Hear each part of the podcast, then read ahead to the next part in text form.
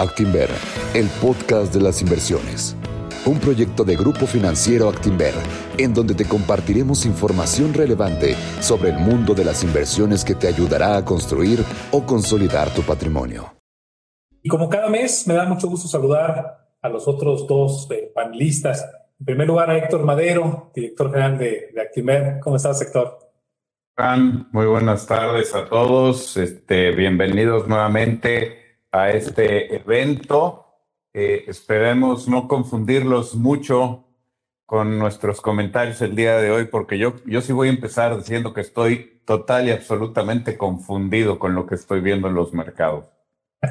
Muy bien. Y también nos acompaña el director de Asset Management, Diego Tarraz. Diego, ¿cómo estás? Hola Enrique, ¿cómo están? Buenas tardes a todos. Hola Héctor.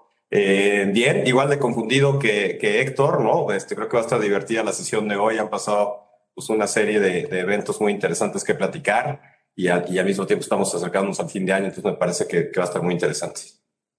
Muy bien, Diego. Bueno, pues déjenme comenzar con una pequeña tabla de eh, cómo le fue a los mercados el mes anterior, el mes de, octubre. Y antes de comentarles estos números, les recuerdo que tenemos un, chat, entonces en vivo, si pueden ir haciendo sus preguntas, las estamos viendo, no nos da tiempo siempre de, de contestarlas todas, pero si no lo llegamos a hacer durante el evento, el equipo de comunicación eh, les escribirá a la brevedad.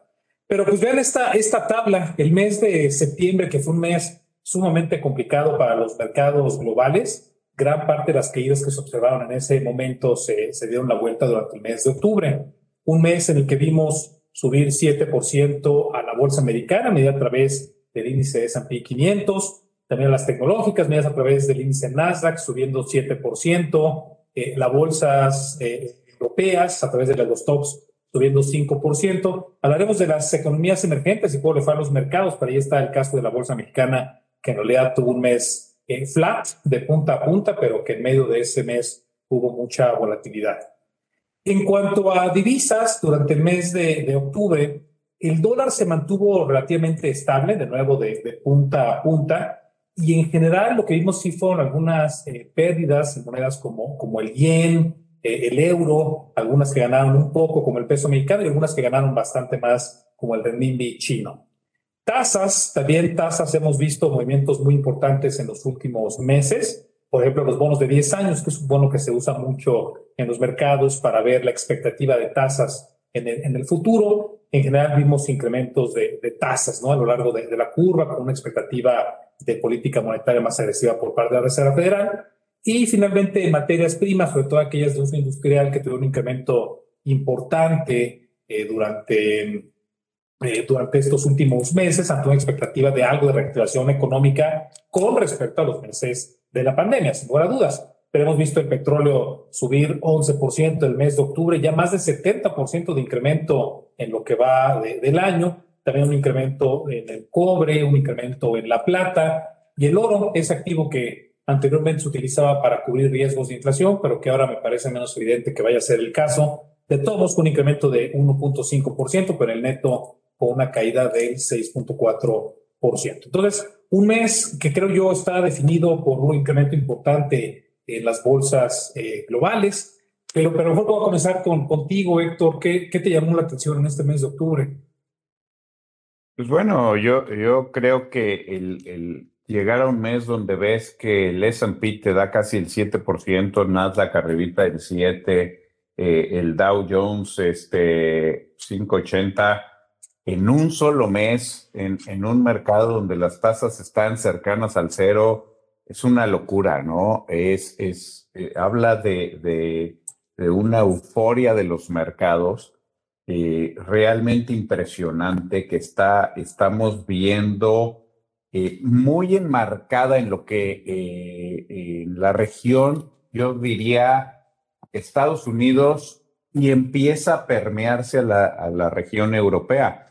Pero no es el caso en todos lados. Yo creo que el mes de octubre fue un mes que en, en otros rubros, un mes sanguinario, ¿no? En lo que es tasas de interés, por ejemplo, en México, la subida y la rapidez de la subida que vimos en tasas de interés en nuestro país es más abrupta de lo que se vio en la crisis del 2008, en el momento donde Trump empezó eh, con sus agresividades, cuando se canceló el aeropuerto, en fin, este, lo que vimos de su vida eh, en tan corto plazo fue una locura, pero México no es el único caso.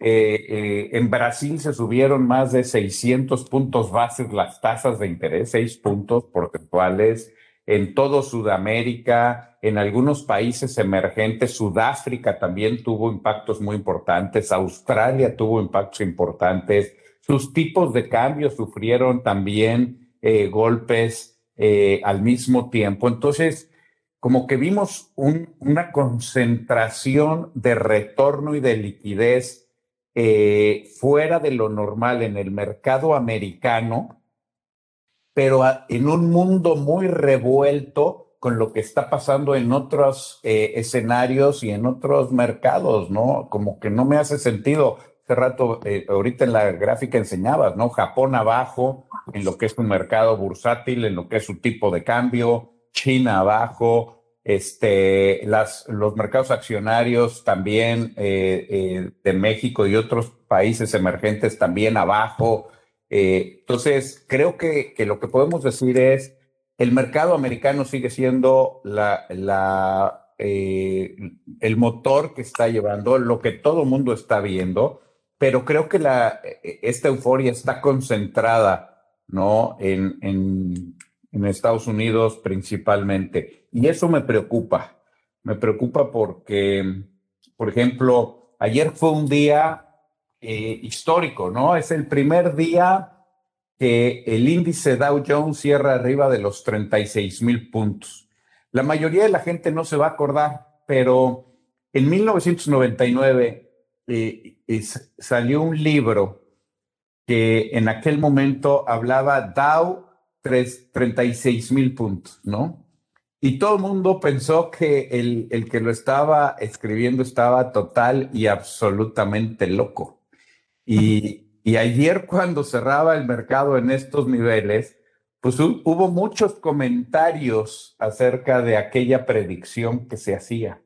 Pero lo más importante es que si vemos lo que ha pasado en el mercado americano desde ese 1999 a la fecha, eh, en la década del 2000 al 2010, básicamente el mercado no dio nada, ¿no? Tuvo primero eh, una caída en el 2001, hubo una recuperación, después vuelve a caer en el 2008 y eso nos lleva a que el mercado durante esos primeros 10, 11 años básicamente no dio nada. Todavía peor, si nos vemos eh, hace nueve años, en el 2012, pues, la bolsa, el mercado estaba en 12 mil puntos.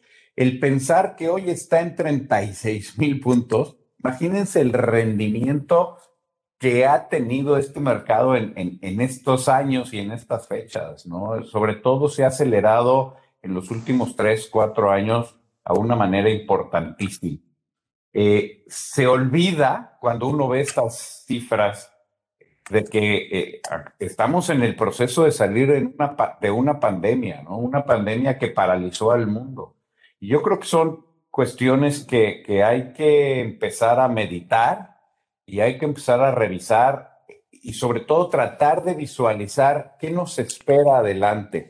Yo había estado negativo, porque pensaba que el mercado ya estaba muy adelantado y que estaba presentando ya señales de preocupación, pero claramente estoy equivocado, ¿no? Cuando el mercado te sube 7% en, en, en un solo mes, uno se siente entre frustrado y completamente equivocado.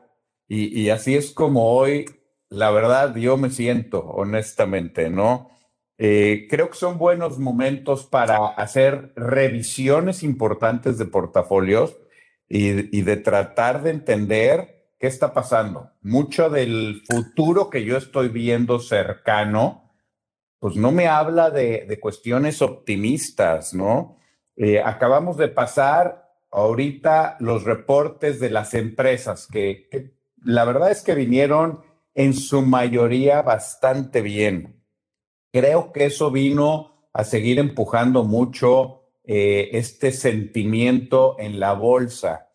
Creo que sigue habiendo un exceso de liquidez importante en los mercados y en las economías muy grandes. Hoy por hoy, por ejemplo, y ahorita Enrique, creo que tú lo puedes explicar mejor que yo, pues salía la Fed, ¿no? Y ya empezó a hablar de reducir sus estímulos.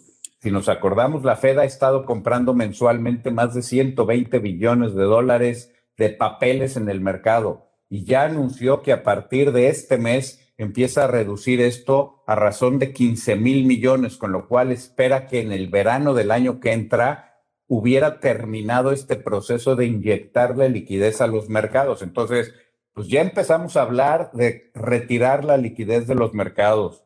Estamos hablando de un problema de presión inflacionaria muy importante.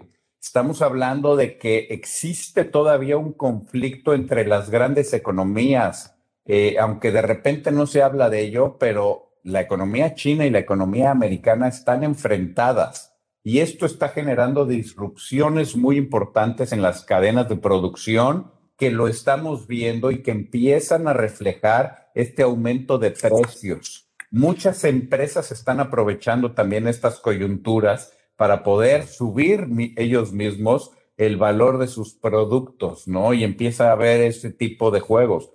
Cuando uno oye a los eh, eh, políticos y a, y a las autoridades de los bancos centrales hablar de que estas presiones inflacionarias son temporales, yo me lo cuestiono mucho, ¿no? ¿Qué tantos de estos problemas estructurales sí son temporales y qué tanto de estos problemas ya no van a poder ser solventados por la misma cambio estructural y conflictos que hoy estamos viviendo? Lo que sí es un hecho es que muchas empresas empiezan a replantearse dónde es mejor producir y empiezas a oír a muchos directores de empresas globales de hablar de traer de nuevo producciones a sus países para poder tener mayor control sobre sus cadenas de producción. Y eso no ayuda a que mañana, que, que este proceso de inflacionario sea temporal, sino puede ser un poquito más permanente y coyuntural. Entonces,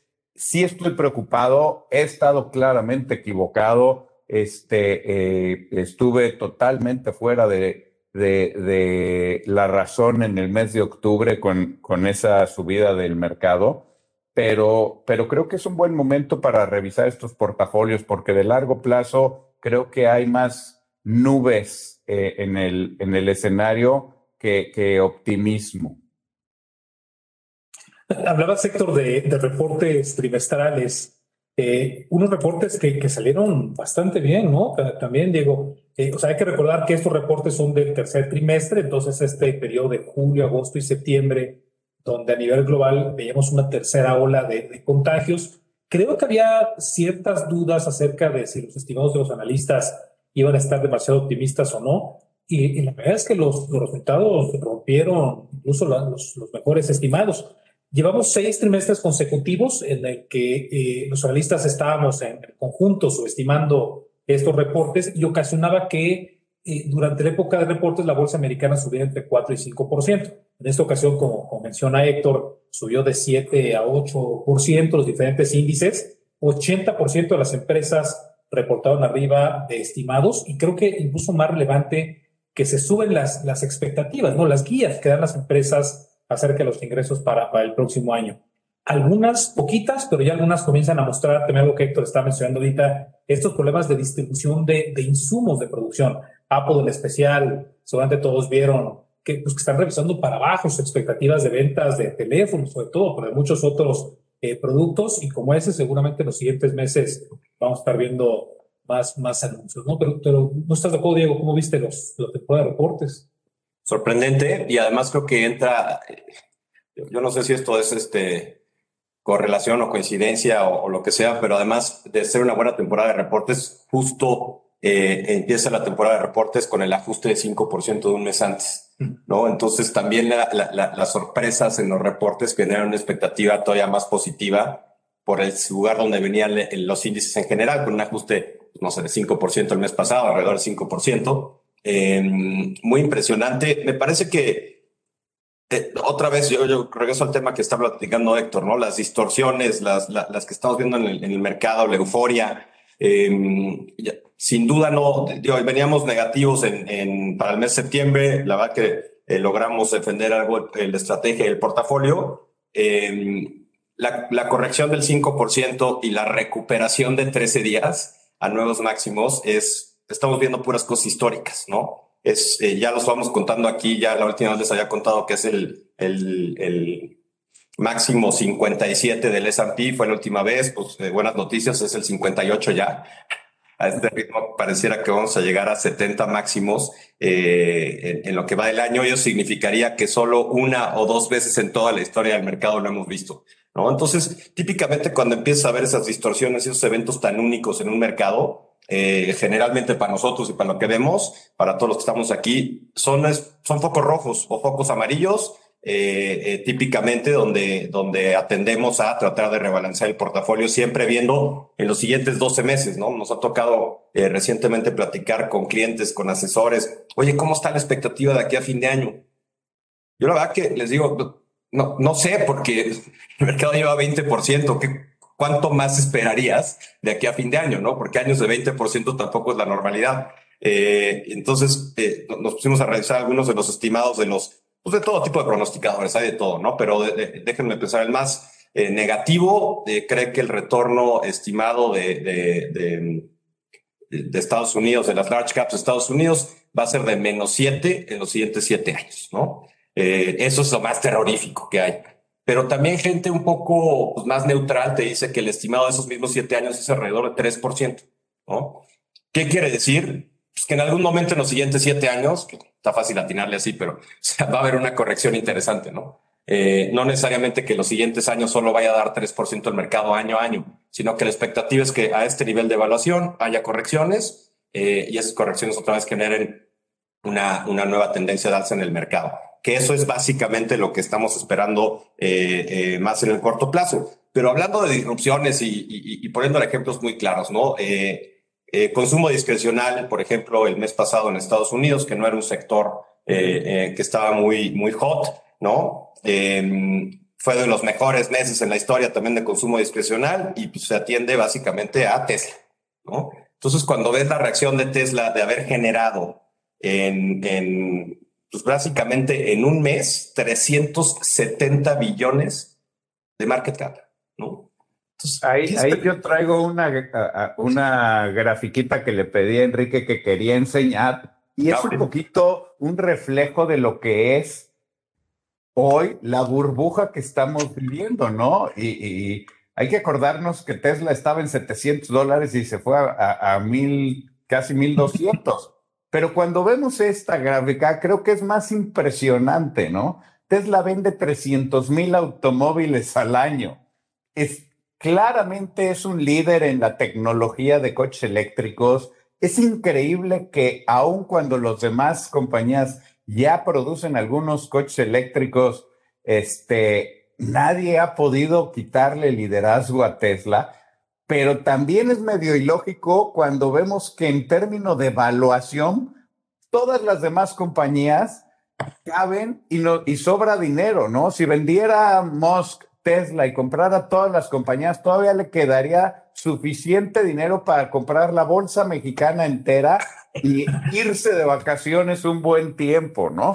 Entonces, creo que estas son de las distorsiones. También eh, se habla de que en estos días puede venir una compañía eh, también de coches eléctricos a hacer su IPO, Rivian, que, trae por ahí algunos coches que ha estado enseñando. Lo increíble es que todavía no empieza a producirlos de manera eh, importante y no los ha vendido. Y ya le está dando el mercado una evaluación de más o menos 60 billones de dólares. Pues cuando uno empieza a oír estas historias, perdón, pero a mí me recuerda antes del 2001, cuando oíamos todas esas historias que salían estas compañías y que enseguida todo el mundo decía que iban a valer billones y billones. Algunas sí pudieron durar y, y pudieron demostrar que sí tenían una tesis de valor que se iba a generar en el futuro pero muchas otras se murieron en el camino. ¿eh? Y creo que hoy estamos viviendo este tipo de burbujas y de distorsiones que no hacen sentido.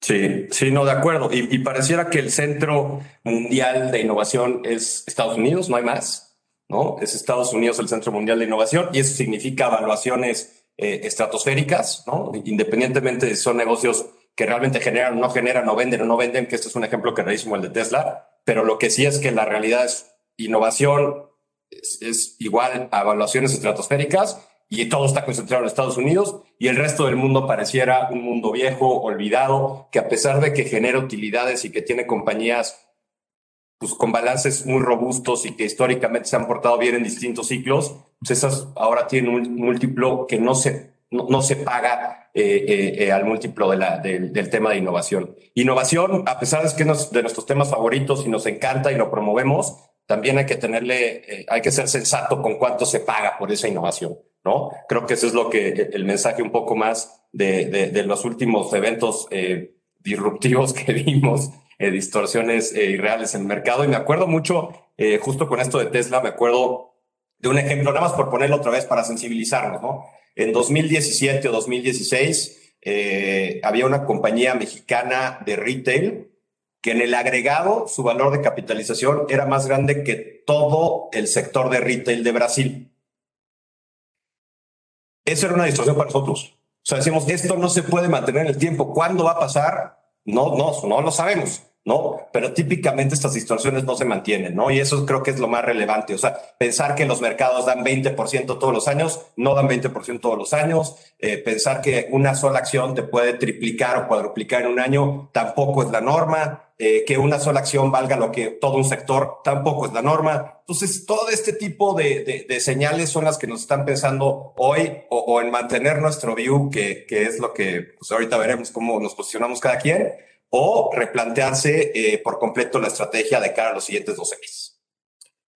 yo creo que estamos viendo noticias importantes todavía, ¿no? Eh, por ejemplo, eh, aprovechando ahorita, ayer en Estados Unidos hubo elecciones en el estado de, de Virginia este, y en algunos otros pocos lugares, pero bien significativo que eh, ganaron los republicanos cuando eran gobernados en algunos de estos lugares por demócratas, ¿no? Eso es un mensaje, de acuerdo a las noticias que yo veía hoy en la mañana, es un mensaje muy claro de lo que se puede llegar a esperar para el año que entra en las elecciones intermedias en Estados Unidos. Y es un mensaje a los demócratas por toda esta tesis de que han estado hablando de querer subir impuestos.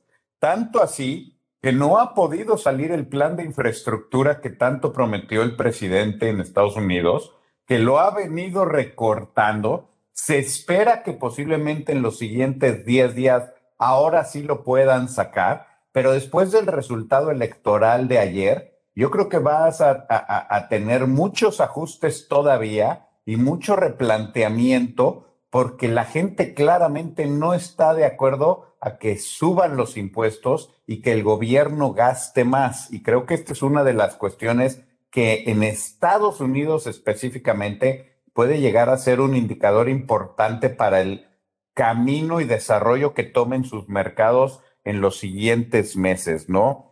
Eh, en la parte eh, global, eh, sigue el conflicto entre, como decía, de los americanos con los chinos, ¿no? Y, peor tantito si vemos que los chinos andan ahí medio junto a los rusos. Entonces, como que se empiezan a ver estos bloques. Por otro lado, también eh, se dijo que, que, los americanos están tratando de empezar a tener un poco de, de acercamiento tanto a los chinos como a los rusos para este, bajarle un poquito a, la rispidez, del, rispidez de la relación que hoy tienen. Eso sería muy bien tomado para los mercados emergentes. Eh, en, un mundo actual donde vemos que hay grandes presiones inflacionarias, en una tesis de inversión lo que te diría es que los países que se van a ver beneficiados son aquellos que tienen productos que por su ventaja y, sus características van a subir de precio como son los commodities. Los mercados emergentes son grandes vendedores de commodities. Y como decíamos hace un momento, eh, no solo no han subido, sino al revés. Hemos visto que sus tasas internas se fueron para arriba de una manera brutal, que sus monedas se han devaluado y sus mercados todavía no, no han tenido un resultado eh, interesante. Creo que aquí puede haber una oportunidad. Eh, la gran pregunta que seguimos haciendo es, ¿China ya será momento de, voltear y, ver como inversión o no? Yo creo que ahorita quiero oír la opinión de Diego a este respecto, porque él estaba muy optimista hace dos meses de invertir en China. Yo todavía tenía mis dudas por la parte de los conflictos, pero creo que, que hay que tener mucho cuidado en ese sentido. Otra cuestión que hay que analizar muy bien es la subida de los eh, eh, energéticos, ¿no? Sabemos que se acerca el invierno, tanto para la zona americana como la zona europea. Eh, el gas ha subido de una manera muy importante. el petróleo, no se diga, ya nos lo decía Enrique, pero en ocasiones anteriores, cuando veíamos estas subidas de, de los energéticos, lo primero que hacían los mercados era reaccionar negativamente porque esto tenía un impacto en los márgenes de las empresas y en el bolsillo de los consumidores, cosa que no hemos visto reflejadas todavía en la bolsa americana ni en la bolsa europea. Entonces, es otra señal para estar monitoreando y teniendo cuidado. Eh, lo que por lo general sucedía no está sucediendo en estos momentos. Y creo que, eh, como bien dice Diego, estas distorsiones únicas, históricas, eh, no van a, quedarse por mucho tiempo y hay que tener mucho cuidado. La gran pregunta es qué hacer ante todo esto, ¿no? Porque eh, podemos seguir hablando horas y horas de todo lo que está pasando y de las grandes historias, pero yo creo que todos nuestros inversionistas pues quieren saber y qué hacemos con el dinero, ¿no? Y, una de las respuestas que yo escucho más comúnmente es, que tienes que estar en los mercados porque si no, ¿dónde pones el dinero? No te puedes salir y quedarte en tasas porque las tasas se espera que se suban y eso va a generar también pérdidas. Este, y tenerlo el dinero a la vista con un proceso inflacionario está haciendo que pierdas poder adquisitivo. Entonces, cómo componer hoy un portafolio se vuelve un reto bien importante donde vamos a tener que eh, ser muy rápidos para y ágiles para reaccionar, aprovechar las coyunturas y las oportunidades, pero sobre todo evitar los grandes riesgos.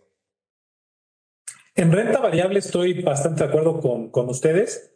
Hay un par tal vez de sectores donde le veo todavía valor con todo lo adelantado que, que está el mercado. Uno de ellos es el sector de biotecnología, que ustedes saben que, que me gusta mucho, eh, que además eh, Diego tiene un fondo de, de salud, ¿no? Que, que, se parece mucho a, a, esto que voy a decir. Con la pandemia, pues todo el mundo volteó a ver a las empresas de Moderna, de Pfizer, y una vez que estamos ya saliendo de la pandemia, comenzaron a haber muchas dudas acerca del futuro de este, de este sector.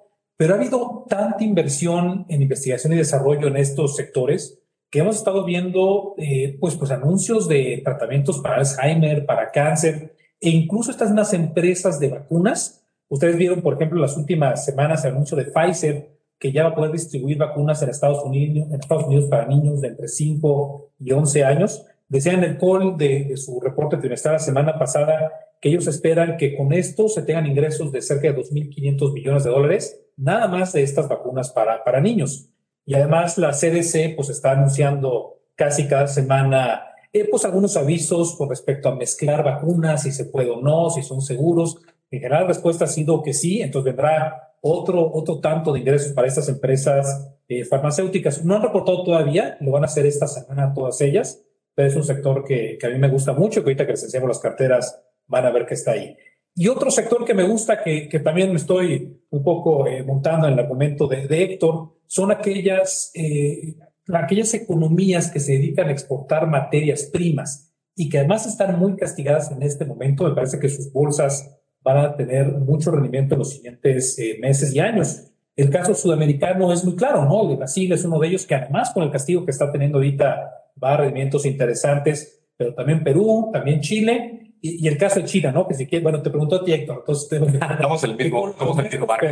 Pero, en China van a ver que, que la estrategia más agresiva que yo les propuse, 30% está en China, directamente en China o en alguna de las economías ligadas al ciclo económico de ese país, ¿no? Pero, pero el resumen es, con todo el adelantado que está el mercado, creo que sí hay muchas oportunidades de valor todavía si uno, si uno las busca.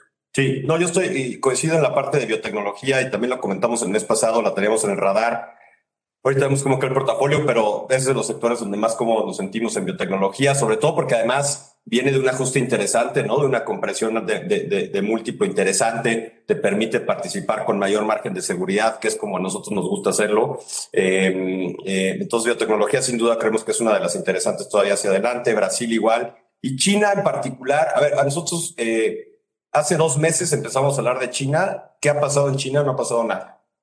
¿No? Literal, está Nada. su bolsa muy plana. Que a mí para la, la, cantidad de noticias negativas que hemos leído todos los días de China en los periódicos y en absolutamente todo lo que rodea China, que parece que la nube está arriba de ese país y el sol en Estados Unidos, eh, la reacción del precio te diría que ya hay un proceso de estabilización, ¿no? Que ya se encontró un, un, un punto en donde la evaluación de las compañías o lo fundamental empieza a traer a compradores al mercado. ¿no? Y creo que esa información es bien relevante, ¿no? O sea, ya ver que en dos meses China no ha hecho nada, oye, pues ojalá hubiera subido el 10% que está en Poor's, sí, sí, sin duda. Pero también con la, la, cantidad de noticias negativas, ver que no se deteriora más, también es una señal muy poderosa y me parece que China está puesta para, para en los siguientes 12 meses ser un, un, un mercado muy interesante para, para los portafolios. En términos de evaluación, así como que rápido, grandes términos, está a nueve y media veces. Eh, el histórico es alrededor de 12, ¿no? Y eso te da un potencial de revaluación de 30%, así como servilletero, nada más rápido, pues 30, 35%, ¿no? En Brasil, eh, el, el, caso es el mismo. Brasil está siete y media veces eh, el histórico es de 11 veces y eso pues, te deja un potencial de 45%, ¿no? Eh, es muy de servilleta el número, pero es pensando que los mercados siempre tienden a la media y que la media de evaluación es una, es una buena, una, un buen indicador para, para poder eh, ver retornos estimados. Entonces, por eso nos gusta, ¿no? Es lo que más dolió en el mes, ya lo platicamos, no lo quiero repetir, pero haber estado largo en emergentes y, y, y no tan largo en, en desarrollados, dolió, fue un mes donde dolió, eh, pero a mí otra vez resaltaría el proceso de estabilización de precios eh, tanto en, en, en, Brasil como en China. Y en la parte de inflación no me quiero detener mucho, pero creo que es relevante, eh, hay, o, o, por lo menos mi perspectiva es que hay dos tipos de inflaciones, ¿no? En Estados Unidos, sobre todo, bueno, en el mundo desarrollado, la inflación, que, que yo creo que por eso eventualmente vamos a, a, a transicionar a un mundo ya no tan inflacionario, es un tema laboral, ¿no? la gente realmente no se está empleando, ¿no? Y, y, y, eso hace que las presiones de salarios, va a haber un momento donde hay un equilibrio, pero pues cada vez ofrecen más porque la gente se emplee, ¿no? Eh, y mientras no encontremos un equilibrio donde la gente ya decide emplearse, eh, me parece que esa presión, presión inflacionaria subsistirá en el mundo desarrollado. Creo que estamos muy cerca de que la gente decida eh, desempolvarse y regresar a la oficina y, y y entender que, que, hay que trabajar el resto de la vida, ¿no? Me parece que estamos muy cerca de eso eh, y eso ayuda a la tesis de, de, no más inflación hacia adelante. Y el tema de los energéticos, tal vez para el resto del mundo, ¿no? Donde, donde ahí sí estoy un poquito más perdido, Enrique. No sé qué piensas. Está, bueno, algo que, que les hemos mencionado en este panel todo el año era que venía la inflación y finalmente llegó y llegó, pero con mucha fuerza y en todos los países. Estamos viendo números en Estados Unidos arriba del 6%, en México la expectativa ya es de 7% al cierre de año. Las tasas se han estado incrementando, como les habíamos comentado aquí durante ya varios meses. Héctor comentó eh, al inicio de, del panel de, de, Reserva Federal que hoy anunció otro, eh, pues otro paso adicional en ese camino de preocupaciones inflacionarias cada vez más, más amplias. Y, y estoy de acuerdo con eso. No subió la tasa, Enrique. ¿Cómo ves eso? ¿Cómo? Pero no subieron la tasa. El mundo entero está subiendo tasas y los americanos siguen aferrados a no subir su tasa. La, a ver, creo, a ver, no sé si lo puedo explicar bien, casi nunca puedo, pero lo voy a, lo voy a intentar. Estados Unidos es de los pocos bancos, eh, los pocos países que tiene un banco central que tiene herramientas prácticamente ilimitadas. Eh, en un país como, como Estados Unidos lo que se hace es que la, la tasa se reduce al 0% y si no es suficiente para ayudar al mercado, comienza este proceso de impresión de, dinero. No es una impresión de verdad, o sea, como, como funciona es que van con los bancos comerciales, compran bonos, tantos bonos como puedan comprar, lo intercambian por, por dinero con la expectativa de que ese dinero se convierta en crédito. Y al principio funcionó, funcionó muy bien, Héctor, eh, pero, pero después los bancos dejaron de dar crédito, ya no había mucho apetito ni por empresas ni por personas de recibir estos recursos. Y lo que se dio cuenta de la Reserva Federal es que realmente imprimir más dinero ya no va a tener efecto y en realidad llevamos seis meses sin que tenga el efecto que ellos desean. Entonces viene ahora lo mismo, pero, pero al revés. Van a comenzar a retirar dinero. Este primer, estos primeros dólares que se retiren, que, que o sea, no es que ni siquiera es que lo estén retirando ya, solamente van a comprar menos bonos cada mes, 15 mil millones de dólares menos, pero quiere decir que van a seguir comprando 90 mil millones de dólares cada mes. Todavía vamos a tener varios meses de liquidez, cada vez menos inyección, menos inyección, menos inyección, hasta que finalmente dejen de comprar y comenzarán a retirar. ¿no? Entonces viene un proceso que es lento, pero yo, yo creo que, que tú y yo opinamos más o lo mismo en este sentido de inflación. Creo que va a ser más rápida la presión inflacionaria de Estados Unidos de lo que ellos nos están diciendo. Creo que no se están dando cuenta. Y a ver si no nos enteramos por ahí de, no sé, del tercer trimestre del próximo año que tienen que subir tasas cuando ahorita están diciendo que va a ser hacia finales del, 23, ¿no? Y tal vez no va a ser tanto. acuérdate que viene una decisión también bien importante que tiene hoy a los mercados este, en vilo en Estados Unidos, ¿no? Eh, el, periodo de, de este, el presidente de la Reserva Federal termina en febrero del año que entra. Para este noviembre debería, si todo fuera normal, debería de estar nombrando este Biden si va a continuar Powell o si va a meter a alguien más. Y creo que esa es una decisión bien importante para, para lo que podríamos estar esperando el año que entra, ¿eh? Sí, de acuerdo. Y con gobernador nuevo del Banco Central aquí en México eh, y, y, con Powell seguramente que ya no estará al frente en Estados Unidos. Y creo que no estará al frente porque hay demasiados escándalos políticos allá en Estados Unidos. Como todos ustedes saben, muchos integrantes de, la Junta de Gobierno ya compraron activos financieros antes de los anuncios, se vieron beneficiados personalmente por algo que, que, no me queda tan claro si es ilegal o no, pero al menos inmoral, eh, claramente sí, sí lo fue. Y, y, tal vez lo más elegante para Powell sea simplemente anunciar que, que opta por no reelegirse, ¿no? Para no causar demasiada volatilidad en los mercados, con una expectativa de que alguien de que alguien nuevo pueda, pueda llegar, ¿no? Pero, Pero eso va a cambiar un poquito y, creo que eso puede llegar a cambiar la perspectiva y que venga alguien que sí tenga la flexibilidad de subir más rápido las tasas. Y el mercado no está considerando eso. Eh, entonces, sí, otra vez, creo que eh, otra, creo que de aquí a fin de año difícilmente vamos a ver un ajuste fuerte en los mercados. Espero no equivocarme otra vez más pero creo que la euforia que estamos viendo y el exceso de liquidez, eh, la perspectiva de, lo que está pasando en los consumos, eh, la especulación tan brutal que existe hoy en términos de evaluaciones, eh, no veo hoy, con todos los anuncios que hemos oído, no veo que pudiera hacer que esto se descarrilara, cuando menos de aquí a fin de año. ¿No? Eh, los manejadores de fondos en Estados Unidos no van a estarse moviendo hacia otras cuestiones y otros mercados.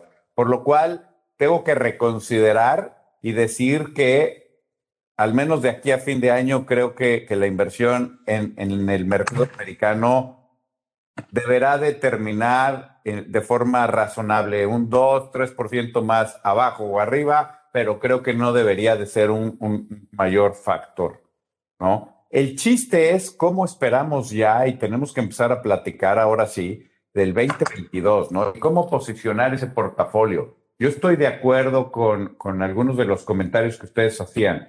Creo que Asia se ve como una oportunidad muy interesante y aquí voy a separar lo que es Asia sin China y China totalmente aparte, ¿no? Porque dentro de Asia creo que tienes a Corea, tienes el mismo Japón que en muchos fondos ni siquiera lo consideran. Este, tienes a Vietnam, tienes eh, eh, eh, a Filipinas, a Indonesia, en fin, tienes muchas economías que ante una recuperación de la pandemia y ante los costos que estamos viendo, se van a ver muy beneficiados y creo que pueden terminar teniendo grandes desempeños tanto de sus economías como de sus mercados. ¿no? Y creo que, que, tener un porcentaje en un portafolio o en, eh, a través de un fondo o un ETF que invierta en Asia, creo que puede ser una muy buena oportunidad. Yo no estoy tan seguro de Sudamérica, Diego. Este, la verdad es que nuestros este, vecinos para el sur eh, traen problemas coyunturales cada uno diferentes, ¿no? Perú, no sabemos qué va a suceder. Colombia tiene elecciones el año que entra. Brasil va a tener elecciones importantes. Imagínate, va, regresa Lula o se queda Bolsonaro. Ahora sí que se están yendo a los extremos de una manera bárbara, ¿no? En Chile también va a haber elecciones. Este, parece ser que ahí eh, hay un, el que va como candidato favorito es un ultraderechista eh, un poco siguiendo la, la, retórica de Bolsonaro o de un ex-Trump, ¿no? Entonces, pues vamos a ver qué implicaciones tiene, pero, pero yo por el momento creo que, que Latinoamérica no se ve como tan claro, podría yo ver eh, el caso de Asia. China, estoy de acuerdo, este, todas las noticias que hemos estado viendo era para que el mercado hubiera estado mucho más golpeado y lo ha venido aguantando, ¿no? Este, desde los problemas en, en la parte inmobiliaria y de deudas, eh, los controles políticos a los grandes este, empresarios y a las grandes empresas, pero el mercado ahí sigue. Entonces, la verdad es que el desarrollo viene por ese lado del mundo. Yo creo que, ahora sí que voy a decirlo, ahora sí creo que ya es un buen momento para tomar o empezar a tomar una posición en ese mercado también. ¿No? Eh, creo que commodities hay que seguirla teniendo como una protección importante para los portafolios, porque si vamos a seguir viendo eh, inflaciones y presiones, este, pues esto va, a hacer que los commodities eh, se mantengan o sigan teniendo un buen desempeño. el mercado de commodities es por ciclos y por lo general estos ciclos duran más allá de un año. Entonces, si bien ya ha sido un buen año, creo que esto va a continuar todavía el año que entra. Eh, me gusta el mercado mexicano en cuestión de tasas. La verdad es que creo que las tasas han sobre reaccionado y creo que podríamos estar viendo al menos una, eh, eh, un frenón y poder estar aprovechando las tasas de, de CETES de un año, eh, de dos años, creo que traen premios muy, muy importantes a lo que se puede conseguir hoy en, en el mercado. Y creo que esa parte, una protección interesante para los portafolios, por lo cual creo que sí, eh, hoy traigo más convicción para tener pesos y para tenerlos en, en fondos de deuda de corto y mediano plazo, porque si bien ya lo difícil ya lo vivimos, que fue la subida de las tasas y se protegieron muy bien esos portafolios. Entonces, cualquier cuestión de reacción puede venir a generar rendimientos bien interesantes y, y, cuando menos vamos a tener esa cobertura contra los riesgos inflacionarios que hemos estado teniendo y viviendo. La bolsa mexicana Híjole, me da pena decir que cada vez tiene menos liquidez y que ha, perdido un atractivo. Eh, veo al mercado muy barato, veo buenas empresas, veo una recuperación, pero por el otro lado el ambiente, el sentir político, muchas de las medidas y anuncios que se toman, pues eh, no han promovido que, que el mercado siga subiendo, ¿no? Pero en la medida que se siga abaratando, yo creo que, vamos a ver que se aparezcan compradores de estas oportunidades y tarde o temprano terminen reflejando sus valuaciones que, deben de reflejar. Entonces, creo que México se presenta hoy como una oportunidad. Yo creo que Estados Unidos, si bien no tengo la prisa por salir o vender, me cuesta mucho trabajo decir que compraría yo en estos niveles el mercado americano ya lo habíamos dicho, en cuestión temática y con una visión de largo plazo, estoy de acuerdo con biotecnología y estoy de acuerdo con ciberseguridad y estoy de acuerdo con el tema del agua. Creo que un tema bien importante con todo lo que estamos oyendo ahorita es toda esta cuestión del cambio climático. ¿eh? Vamos a ver muchas industrias o reconvertirse o renovarse para tratar de adecuar sus productos o sus producciones a nuevas formas que sean mucho más benéficas para el ambiente.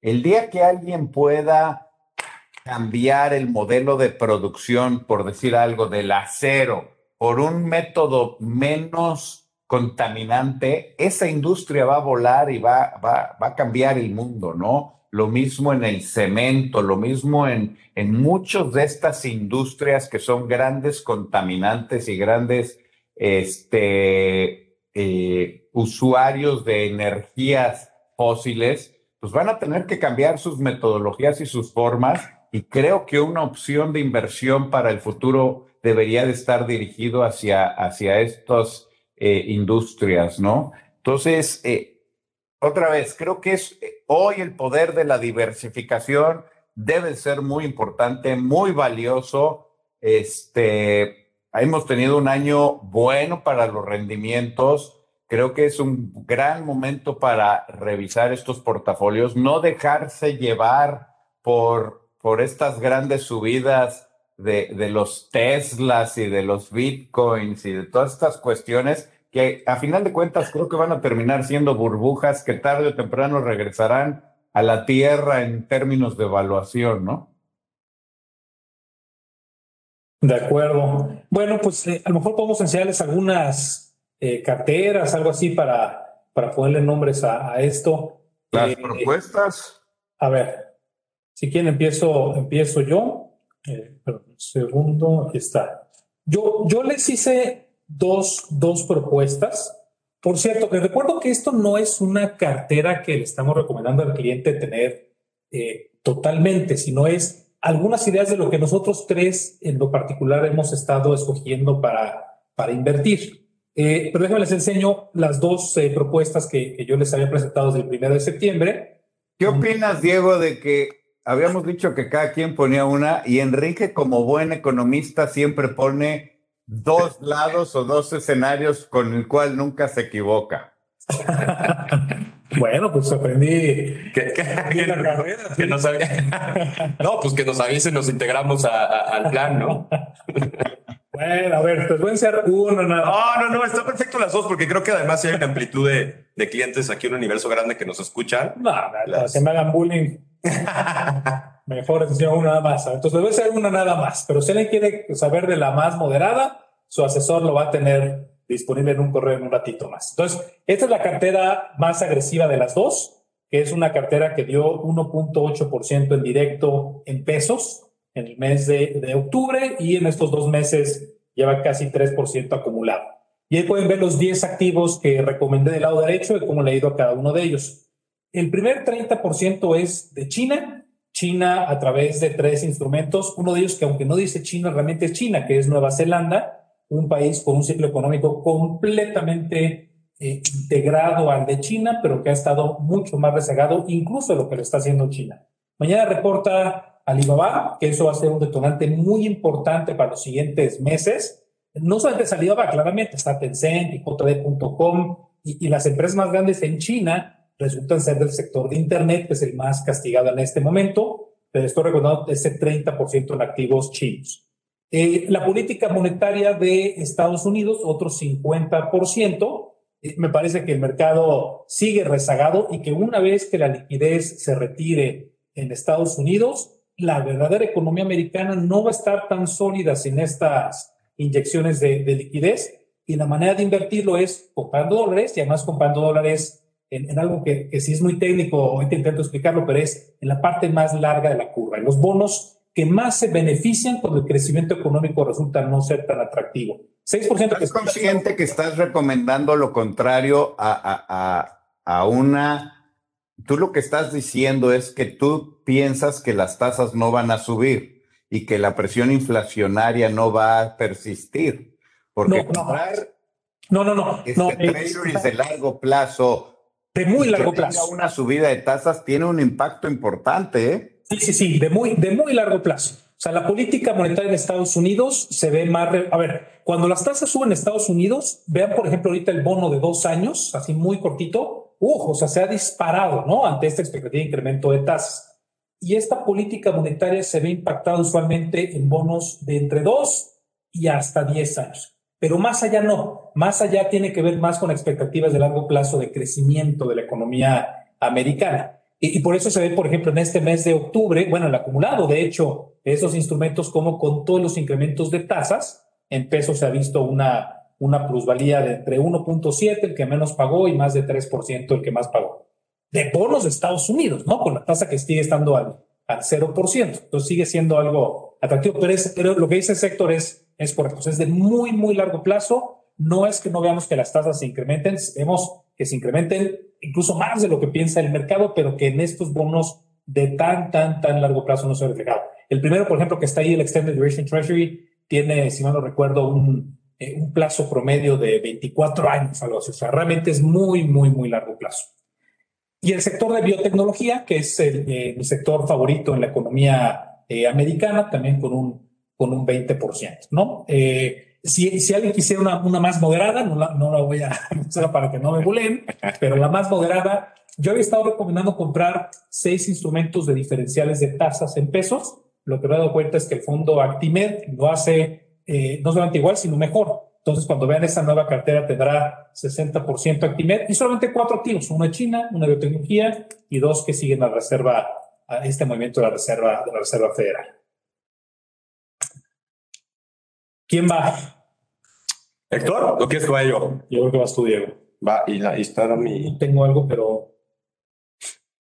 Ah, creo que va sí. sí. Ahí está este, la ventana pública que es interesante traer para que vean lo, lo difícil que fue el mes. Habíamos recomendado empezar en posiciones de tasa fija en cinco años eh, al 7.13. Ese bono debe estar alrededor de 40 puntos base arriba, ¿no? De donde estaba hace un mes y lo que estamos recomendando es aumentar eh, eh, más exposición en, en, bonos en tasa fija, mismo nodo, cinco años. Eh, es un poco una sustitución y creo que ahí coincidimos, Héctor, por renta variable local, ¿no? No que no nos guste la bolsa mexicana, sino creemos que el, siguiente año va a ser un poco más retador en cuanto a crecimiento, con presiones inflacionarias, difícil que las compañías mantengan la, a, menos que realmente, y eso va a pasar alrededor del mundo, pero que la, el nombre del juego hacia adelante en renta variable, para mi gusto, es productividad. ¿No? Productividad, productividad, productividad, productividad. Hay que fijarse en los márgenes. Creemos que, que, que, en México va a ser complicado el entorno y lo que está descontando las tasas de interés nos parece muy interesante. Entonces, básicamente estamos recomendando eh, seguir en ese posicionamiento. No habíamos recomendado reducir eh, renta variable en México, ya lo estamos haciendo eh, para poner más, más exposición en renta fija, que son estos bonos básicamente de tasa fija. La posición táctica en dólares ha venido funcionando bien. Eh, 2020, 2070, el rango, ¿no? Creo que lo pusimos por aquí hace dos meses. Esa hemos sido muy activos y nos ha estado funcionando muy bien. Sobre estos niveles estamos otra vez vendiendo nuestros dólares. Eh, en el intramés es difícil, pero acuérdense de este rango, pues más o menos de, de 20, 20, 20, 70, 20 pesos, 20, 80, por ahí. Más o menos ese rango es lo que nos ha funcionado tener. Eh, estamos, seguimos eh, eh, pensando que aumentar exposición en China eh, bueno, habíamos recomendado más bien aumentar exposición en renta variable emergente China y Brasil. En China funcionó relativamente para un rendimiento absoluto, no fue negativo, pues. En Brasil fue muy negativo. Eh, y, y, vendimos nuestra posición en materias primas eh, y baja exposición en renta variable de Estados Unidos fue claramente una recomendación negativa. No, no habíamos dicho que, que, que, que pusiéramos coberturas, ni mucho menos, que es lo que estamos haciendo hacia noviembre eh, tenemos una recomendación de, de, igual mantener renta variable baja, incluso empezar a hacer coberturas en ese portafolio. Eh, ahorita van a ver cómo queda. Eh, mantener China y Brasil. Eh, aumentar exposición en biotecnología, que la iniciamos, la teníamos en el radar el mes pasado, iniciamos una, una exposición de 2%. Idealmente esta exposición pudiera crecer hasta 5%, ¿no? Y, y, y es un momento de entrada en el que hay que estar este, muy fino, pero sí es aumentar exposición en biotecnología eh, y básica, ah, infraestructura global, ¿no? Eh, ahí, y, y, me voy a hacer un anuncio de dos minutos, pero hace dos meses platicamos de las megatendencias, de las cosas que más nos gustaban en infraestructura. En Estados Unidos, porque venía el bill de Estados Unidos, que ya platicamos que prácticamente una tercera parte se lo están reduciendo el presidente Biden. Eh, en China también vemos como una, una potencial avenida eh, para recomposición económica el tema de infraestructura, ¿no? Creemos que viene, viene sólido y eso al mismo tiempo va a beneficiar a países exportadores de materias primas, etcétera, etcétera. Es misma tesis un poquito, ¿no? Pero es en infraestructura. Eh, dentro de lo que hemos visto en, en, el, en el plan de infraestructura de Estados Unidos, hay una asignación, ya después del, del recorte que le dieron, de 65 billones de dólares para la parte energética, en la cual yo estaba como muy, muy positivo y les comentaba sobre el fondo, el Ecofond, ¿no? Que, que, que tiene esa exposición a economías limpias y, y, ataca en uno de sus pilares, pues esta parte de la, de la red, ¿no? De la red eléctrica, que hoy tiene una asignación grande en el plan de infraestructura, ¿no? Ese fondo en el mes pasado dio 10%. ¿no? Entonces creemos que ahí hay todavía mucho potencial en ese fondo y sobre todo apoyando la tesis de infraestructura global. Entonces, bueno, ya para ver el portafolio cómo está, eh, la que sigue, Rich, si me, si me ayudas, gracias. Eh, renta variable en Estados Unidos, pues, básicamente aumentamos ese cachito en biotecnología e iniciamos una, una cobertura en el Russell y compramos algo de volatilidad. Entonces, si, si, si pudieran ver ese 33 transformado a la realidad a un efecto real, es más 22 que 33 eh, por las coberturas y la volatilidad que tenemos, que funcionan para hacer hedging del portafolio. Renta variable en México no hemos, no hemos aumentado, vamos a ir disminuyendo ligeramente eh, y nuestra liquidez en pesos pues, se ha ido básicamente a la parte de bonos de tasa fija. 10% en renta variable emergente, 5 y 5, eh, y fibras y, lo tenemos en 2%, y materias primas llevábamos la exposición a ese 2%, ¿no? Otra vez en una gestión activa de esa posición de materias primas. ¿Cómo nos fue en octubre? 1.14 el rendimiento del fondo, eh, el IPC menos 0.15 ya lo habían visto y Estados Unidos en pesos 7%. Eh, se ve fatal esta, esta foto. Eh, es diferente el nivel de volatilidad, o sea, el S&P es 100% invertido, vean aquí tiene un portafolio más diversificado y el mes pasado fue muy bueno, ¿no? Y es un fondo un poquito de una estrategia de rendimiento total, ¿no? Entonces el chiste de aquí es estar acumulando todos los meses eh, de manera consistente y con baja volatilidad y pues el fondo lo viene haciendo así, claramente no fue su mejor mes. Este, este Diego, es un fondo, ¿verdad? Es un fondo, ¿qué fondo es? Nada más para, para recordar. Ese fondo se llama el Oporto Fondo y, es un fondo que está accesible para todos, está abierto y, y, básicamente aquí lo que traemos es la estrategia de ese fondo en particular. De acuerdo. Muy bien. Héctor, te toca. Me toca. Oye, Consta que empecé diciendo que estaba totalmente confundido. Te quedaste peor, ¿no? Después de la plática. a ver, yo, yo, yo creo que yo había hecho una serie de recomendaciones en octubre. No, en, en septiembre, este, eh, donde eh, básicamente eh, poníamos algunas recomendaciones de renta variable, de renta fija. Yo creo que aquí básicamente lo que yo estaría haciendo, y, y, aquí una disculpa, porque dos de las recomendaciones que yo daba en ese mes de septiembre, después me di cuenta que eran productos nuevos que acababan de salir en Estados Unidos y que no eran todavía susceptibles para poderse ofrecer en México, cosa que me hubieran dado un gran rendimiento si hubiera tenido la posibilidad de haberlos invertido, ¿eh? pero bueno, eh, no se puede todo. Este, eh, yo, yo mantendría un 36% en, en renta variable. Eh, mucho de esto estaría muy diversificado.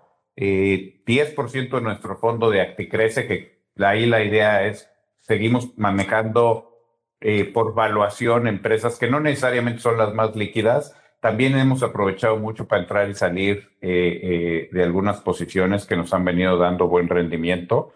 Eh, mantendría un 6% en, en, las fibras en, en Puno y en Fibra Monterrey, cosa que no han tenido un rendimiento todavía, pero creo que este, tienen una evaluación y van a estar pagando un dividendo ¿no? muy importante. Entonces, Creo que tarde o temprano el mercado va a empezar a reconocer esto. Después, eh, si se acuerdan, habíamos recomendado tener en el, en el fondo de salud un 3%, en el eh, de RoboAdvisor 3%, en un ETF de agua un 2%, en el de ciberseguridad un 2%. Y yo a esto le estaría incrementando el poder eh, comprar eh, algún ETF de mercados emergentes o mercados de Asia. Ahí le vamos a pedir a Enrique que, que nos mande alguna lista de, de estos. eh, después y también uno específicamente de, de, los mercados de China, ¿no? Sin empresas de gobierno. estoy de acuerdo en eso, ¿no? Creo que, que, que ahí hay que empezarse a, a posicionar y, y, hay que lograr esta combinación.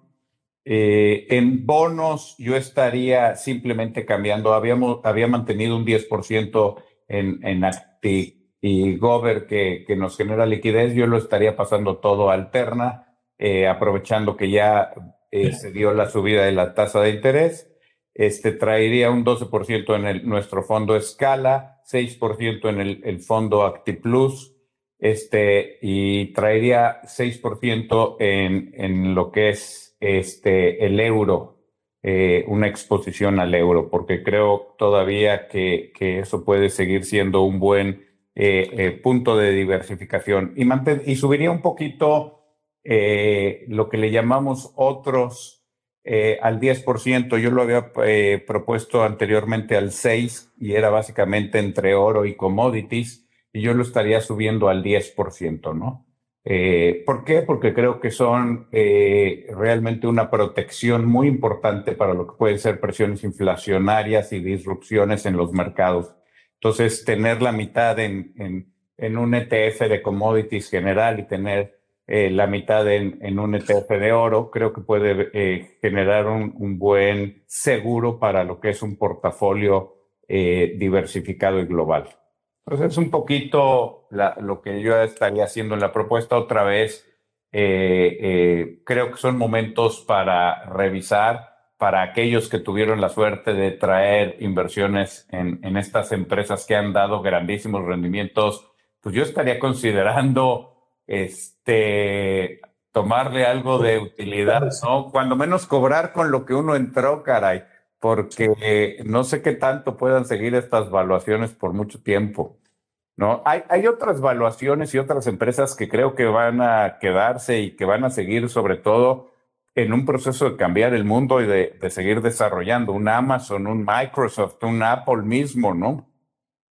Pero cuando yo veo Tesla eh, y cuando veo eh, estas nuevas empresas que ni siquiera tienen ventas y que ya les dan valuaciones estratosféricas, es cuando ya uno empieza a preocuparse y a, y a decir, oye, creo que ya es un buen momento para tomarle algo de utilidad a este mercado, empezar a bajar esa exposición empezar a dirigir mi dinero a otros rubros que pudieran tener mejores oportunidades en, eh, los tiempos futuros.